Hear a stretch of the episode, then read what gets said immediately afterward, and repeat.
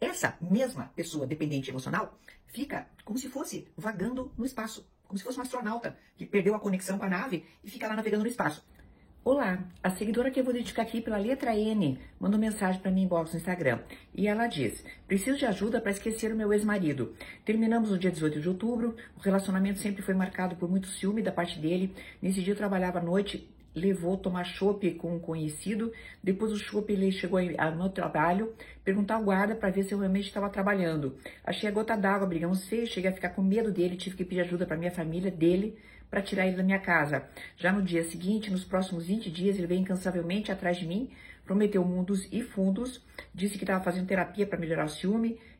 Eu estava irredutível, até que ele apareceu com uma nova namorada e aí eu baqueei. Acabado dando a ele a chance a ele, né, e deixei ele ficar na minha casa. Porém, no outro dia percebi que ele tinha mexido no meu celular, ligado para dois homens da agenda, tipo para sondar se eu já estava com alguém. Percebi que não tinha jeito e dei um fim definitivo. Então ele disse que ia namorar com aquela moça. Eu tenho 42, ele 32, a moça de agora tem 49. Ele tem uma semana que estão juntos. Ele sabe conquistar, ele manda flores, ele trata a pessoa de um jeito especial. Foi assim comigo. A cidade aqui é pequena e vivo esbarrando com eles. Fazem postagens de presentes e passeios. Gente, assim, é tudo muito rápido, né? É muito acelerado, gente. É, a cidade aqui é pequena, eu sei que é assim no início e depois que é controlador. Eu não quero ele de volta porque isso é a verdadeira personalidade dele. Porém, não consigo deixar de sofrer, remoe a nossa história. Me amava tanto a ponto de sufocar, era grude e ciumento e de repente já tem outra.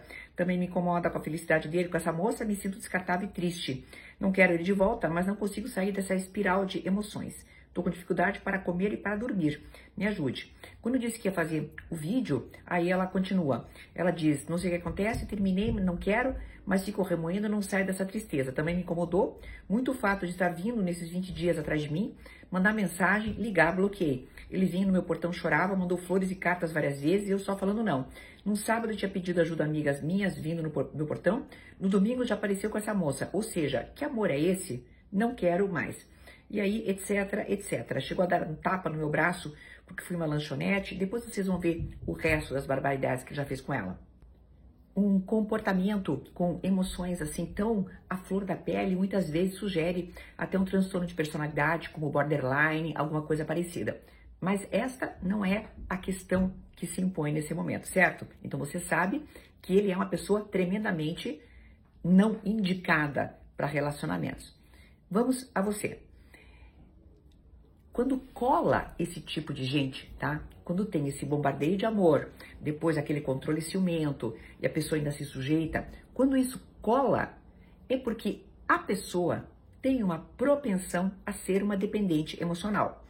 E a pessoa que é dependente emocional, uma vez que se encontra livre de alguém que, por exemplo, a sufocava ou era narcisista com ela ou coisas desse estilo, essa mesma pessoa dependente emocional fica como se fosse vagando no espaço, como se fosse um astronauta que perdeu a conexão com a nave e fica lá navegando no espaço. Por quê? Porque é como se você precisasse sempre estar conectada emocionalmente com alguém. Por isso que você se importa tanto com a vida dele, por isso que você fica, de certa maneira, é, incomodada com vê-lo conectado emocionalmente com outra pessoa. No teu caso, é urgente e muito importante você se dar conta dessa tua condição de dependente emocional. O dependente emocional não é dependente emocional somente de uma pessoa específica. Ele, quando está sozinho, também fica precisando se conectar com alguém para ser uma pessoa inteira. Aquele mito que fala, né, que nós somos metades e precisamos de complemento, aquele mito, ele cola muito em quem é dependente emocional. Então é por isso que você está sentindo essa falta tremenda. Meu amor, as chances de você se conectar com outro lixo são enormes. Pensando do jeito que você pensa. Então vamos lá. Conscientize-se da tua dependência emocional. Torne a tua vida tão interessante que para alguém caber nela tem que ser mais interessante do que tudo aquilo que você criou. E isso você faz com interesses pessoais.